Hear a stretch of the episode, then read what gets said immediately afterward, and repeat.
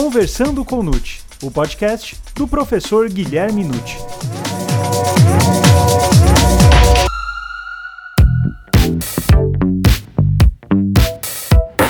Olá, sejam muito bem-vindos a mais um episódio do Conversando com Nute. O erro de proibição é aceitável no direito penal brasileiro?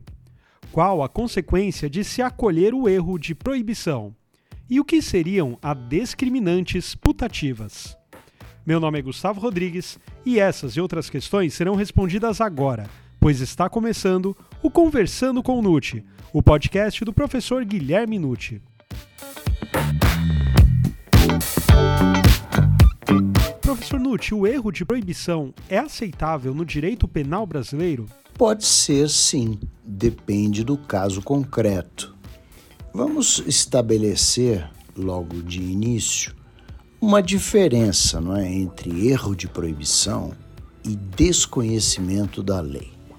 Até porque todos sabem que na lei de introdução às normas do direito brasileiro, ali no artigo 3, nós temos o seguinte: ninguém se escusa de cumprir a lei alegando que não a conhece. É o sistema que nós temos, né? O sistema do direito codificado. Publicou a lei no Diário Oficial, em qualquer área, não necessariamente só penal. Presume-se que todos tomem conhecimento. Porque se não houver esse tipo de presunção, imaginem que só vai cumprir lei quem fez faculdade de direito e olhe lá. Porque nem o advogado, nem o juiz, nem ninguém conhece todas as leis. O próprio artigo 21 do Código Penal, ele abre o tema do erro de proibição, primeiro ele coloca um título que é Erro sobre a ilicitude do fato, o que está correto. E logo na primeira frase ele diz lá: o desconhecimento da lei é inexcusável. Exatamente o que está escrito no artigo 3 da Lei de Introdução às Normas do Direito Brasileiro. Então vejam, que nós temos que buscar nesse contexto é o desconhecimento do ilícito. O ilícito é o que está errado, é o que não se deve fazer. E é aí que nós precisamos concentrar o nosso esforço de compreensão de que isto se aprende vivendo. Isto se aprende no nosso cotidiano. Nós aprendemos o que é certo e errado no nosso dia a dia, pela educação recebida por nossos pais, pelos professores, pelas informações dos amigos. Saber que não é possível matar, furtar, roubar, enfim, tudo isso a gente aprende com a vida. É esse o ilícito. Então, quando se fala em desconhecimento da lei, nós estamos falando da lei escrita, da lei posta. Você não precisa ler o Código Penal para poder conhecer a lei. Ou melhor, até digo eu, você não precisa ler o Código Penal para saber o que é certo e errado. Então, o desconhecimento da lei, ali, aquela escrita, publicada, o texto no Diário Oficial, você não precisa saber e isso não é desculpa. Agora, você pode eventualmente dizer ao magistrado que não sabia que aquilo era errado. E aí vamos analisar em que situações isto pode acontecer. E professor, com tantas normas penais, é fácil alegar o desconhecimento do ilícito? Eu devo dizer que atualmente é muito difícil a gente alegar o desconhecimento do ilícito. Cada vez mais está difícil, porque a informação corre solta, né? A informação é um negócio hoje absolutamente veloz. O mundo com a internet se transformou num quintal. O que está acontecendo do outro lado do planeta a gente já está sabendo segundos, minutos depois. Então, também saber o que é errado é uma coisa muito mais simples do que antigamente. Aliás, quando você tem algum tipo de dúvida, você vai consultar. E hoje você consulta facilmente até no seu celular. Eu digo sempre aos alunos o seguinte: veja, existem determinados temas que são, por essência, não só complexos, como são controversos. Em qualquer lugar do mundo onde você esteja, existem quatro situações para você colocar atenção: sexo, arma, droga e bebida alcoólica, especialmente misturada com trânsito. Atenção, porque países têm regras diferentes e qualquer um sabe disso. Então, fiquem atentos, não é? Vou visitar um país, você não vai querer sair fumando o que você quer, não é? Com uma arma na cintura, bebendo em qualquer lugar. Então, você tem que saber o que você pode e o que não pode fazer. É interessante observar que esse desconhecimento da lei hoje, né, ele consta no nosso código como atenuante ali no artigo 65, inciso 2, e eu digo a vocês, hein, em mais de três décadas como magistrado, nunca vi aplicação disso daí. Você poderia alegar o juízo desconhecimento da lei. Mas se eu acabei de dizer que o desconhecimento da lei é inexcusável, como é que ele pode ser atenuante, né? Bom, o que a gente teria que notar é que esse desconhecimento da lei teria que se voltar a uma norma muito antiquada, a uma norma escrita há muito tempo. Né? Então você diz: olha, juiz, eu deveria saber, né? mas realmente eu não me toquei. Por quê? Isso é uma norma de 1930. nunca pensei que pudesse acontecer nos dias de hoje. Então, é essa a ideia da atenuante. Atenuante, na verdade, ela é residual. Né? Você não sabe que é errado, mas o juiz não aceita a tua alegação de erro de proibição. Então, pelo menos você fala: olha, considere que é uma lei antiga e que eu mereço pelo menos uma atenuante. Essa é a ideia, mas eu, sinceramente, volto a dizer a vocês: nunca vi isso acontecer na prática. E, professor Nutti, qual seria a consequência de se acolher o erro de proibição? O acolhimento do erro de proibição, ele afasta a culpabilidade, que é um dos elementos do crime. Né? Fato típico, antijurídico e culpável, essa última parte vai embora.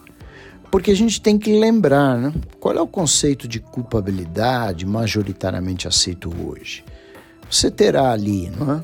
um juízo de censura que é feito em relação a uma pessoa imputável que tem consciência potencial da ilicitude do que ela faz.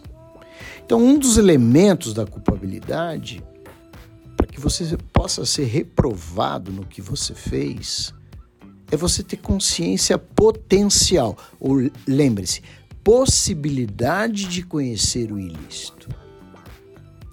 Por isso, se o juiz entender que o erro, seu erro, é inevitável, portanto excusável, afasta-se completamente o juízo de reprovação, afasta-se a culpabilidade, o sujeito será absolvido.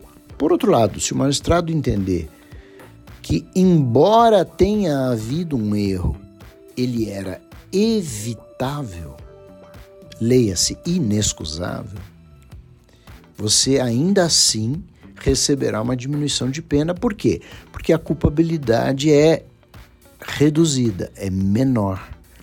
O juízo de censura é menor. Essas, então, são as consequências possíveis nesse quadro. E professor, como diferenciar o erro inevitável do erro evitável? A diferença entre um erro inevitável e evitável fosse fácil, não é? Muita gente até alegaria isso em juízo, mas ela é difícil, ela não é simples. Vamos começar analisando o artigo 21, parágrafo único. Ali o legislador coloca que considera-se evitável o erro se o agente atua ou se omite sem a consciência da ilicitude do fato, quando lhe era possível nas circunstâncias, ter ou atingir essa consciência. Então, nós vamos ter que raciocinar mais ou menos da seguinte forma: imagine que alguém pratica um fato e que naquele momento ela realmente não sabia que era errado, que era contra a lei. Só que ela podia saber. A informação estava aí por perto. Era só uma questão de prestar atenção. Então a gente diz que Fulano praticou determinado fato e naquele momento ele não tinha consciência atual da ilicitude. Mas ele podia ter. Então ele poderia ter aquela chamada consciência potencial da ilicitude, que é esta sim que interessa para reconhecimento do erro de proibição. Isso acontece demais com todos nós. A gente às vezes vai praticar alguma coisa, vai fazer alguma coisa que você desconfia que pode não ser certo. Mas naquele momento você não tem certeza e pensa que está fazendo uma coisa correta. Agora, você tinha mecanismo para saber. É como é, é aquela história muitas vezes do contrabando ou descaminho, né? Você vai para fora do exterior, você está cansado de saber que tem limite para trazer coisa na bagagem, senão você tem que pagar imposto. Aí você chuta. Ah, eu vou pegar isso aqui, vou levar, tal. Acho que dá. É, você tinha condições de saber. É só consultar. Hoje a internet. E ela já vai te dizer se você pode ou não trazer certas mercadorias para dentro do país. Agora, o outro lado da moeda é aquele no qual o agente diz: olha, no momento que eu pratiquei isso daqui, eu não sabia que era errado e digo mais, não tinha a menor condição de saber. É aí que pega. É aí que está o erro de proibição de verdade. Agora, pensem comigo, para você dizer um magistrado você não sabia e não tinha condições de saber, você vai ter que dar uma boa justificativa. Então eu costumo exemplificar aos alunos o seguinte: você tem que estar tá meio fora do mundo, né?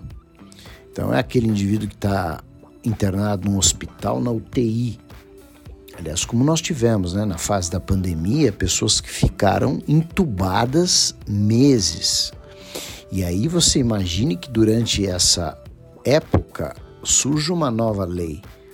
Essa pessoa, quando ela voltar à atividade, ela poderá dizer ao juiz: eu pratiquei isso daqui, mas eu não tinha a menor condição de saber.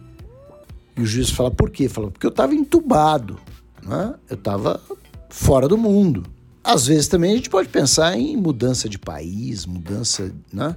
Você vai morar na China, não tem notícia do Brasil ali todo dia. Você volta para o Brasil, tem uma lei nova, você pratica o fato, errou, tá? Você fala, juiz, eu estava em outro mundo. Então, são, veja, justificativas plausíveis, eu diria. Mas é assim que a gente vai ter que trabalhar para você diferenciar um erro que era possível de ser afastado do erro que não era, né? analisando o caso concreto. Bom, professor Nutti, agora para finalizarmos este episódio, a última pergunta: o que seriam as discriminantes putativas? Bom, as chamadas discriminantes putativas, elas são as excludentes de ilicitude fictícias ou imaginárias. Em outras palavras, são aquelas excludentes que estão apenas na mente do autor do fato. Significa imaginar que se está fazendo algo lícito quando na verdade é ilícito. A pessoa acha que está abrigada por uma excludente de ilicitude, mas não está. Então, o famoso exemplo né, da legítima defesa putativa. O indivíduo pensa que o inimigo dele, que está vindo ali do outro lado da rua, levou a mão no bolso para pegar um revólver e aí ele se antecipa e dá um tiro em aspas, em defesa própria. Quando ele vai ver o inimigo, estava lá mesmo, mas ia tirar um lenço do bolso. Isso é um exemplo tão antigo, não? É? a gente ouve o professor falar nos bancos acadêmicos, mas é um exemplo muito bom. Quer dizer, a pessoa imagina que vai ser agredida e se defende. Só que ele está se defendendo de uma agressão imaginária. Isso é um erro. Agora, resta a discussão, aí sim, né? qual é a natureza jurídica desse erro. É um erro de tipo ou é um erro de proibição? Bom, vamos primeiro falar das discriminantes putativas que são realmente erros de proibição. A primeira delas, vai. Você pode errar quanto à existência de uma causa excludente de ilicitude que na verdade não existe. Você imagina, porque foi induzido em erro, uh, leu uma notícia equivocada, que foi aprovada a eutanásia no Brasil. Aí você apressa a morte de um parente que lhe pediu esse favor. É uma falsa realidade, porque a eutanásia não existe no Brasil oficialmente. Mas se você mostrar ao juiz que realmente você foi enganado pela situação, isso é uma discriminante putativa, é um erro de proibição. Outro erro de proibição também que é uma discriminante putativa é você errar no tocante aos limites de uma excludente. E isso também acontece, vez ou outra, quando a pessoa acha que pode ir até certo ponto para se defender, quando na realidade não pode. Você não pode defender a sua honra matando uma pessoa. Você até pode defender a sua honra, mas não com esse excesso. Se você conseguir provar ao magistrado que você foi envolvido num cenário fictício e que aquele seu excesso foi em virtude de um engano, pode-se dar erro de proibição. Agora, realmente o problema acontece no tocante ao erro quanto aos pressupostos fáticos de uma excludente de ilicitude, lembrando que toda excludente de ilicitude, legítima defesa, estado de necessidade, exercício regular de direito, estrito cumprimento do dever legal, todas, elas têm pressupostos para poderem ser reconhecidas, correto? Então, se você erra quanto ao pressuposto fático, do preenchimento desses requisitos é um erro de tipo ou é um erro de proibição? Aí vai uma discussão, uma, eu diria até interminável na doutrina. Né? É, mas deixa eu explicar isso melhor. Veja, o, como é que compõe uma legítima defesa? A legítima defesa é uma reação moderada com os meios necessários Contra o quê? Contra uma agressão injusta, atual ou iminente, contra um direito próprio ou de terceiro. Isso está no artigo 25 do Código Penal. Como é que você preenche a legítima defesa no campo fático? Bom, no campo do fato, você tem que encontrar uma agressão ilícita é? contra a lei. Você precisa encontrar essa agressão atual que está acontecendo naquele momento, por exemplo. Você tem que encontrar uma agressão que está voltada a um direito reconhecido por lei. E você, obviamente, vai responder então a essa agressão injusta atual com uma reação moderada. Agora, o ponto maior é o seguinte: se você se enganou, veja o exemplo lá do inimigo e do lenço, com o pressuposto fático da excludente, porque ali não havia uma agressão ilícita que estava em andamento. O inimigo ia tirar o lenço do bolso, mas você estava ameaçado, você estava com medo, então você imaginou que ele tiraria um revólver.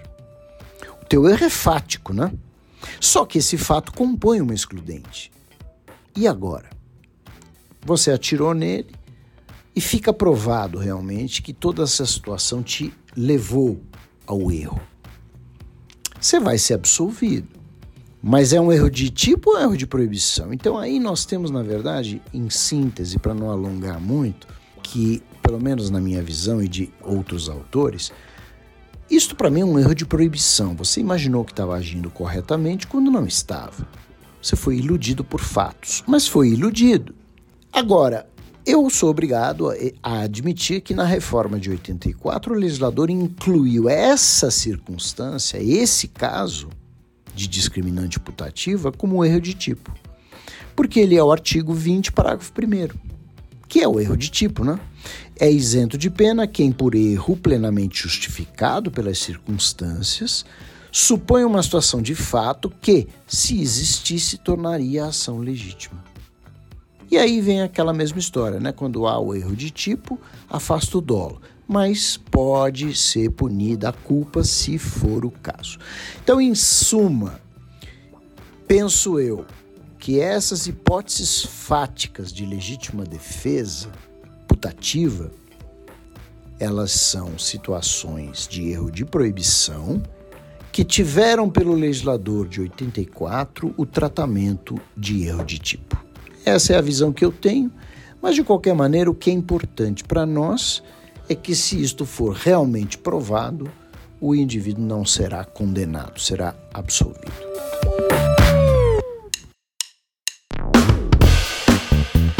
E aí, gostou desse episódio? Então divulgue, indique e compartilhe com aqueles seus amigos e colegas que ainda não conhecem os podcasts e podem se interessar pelo tema. Acompanhe os episódios semanais do Conversando com o Nute. Até mais!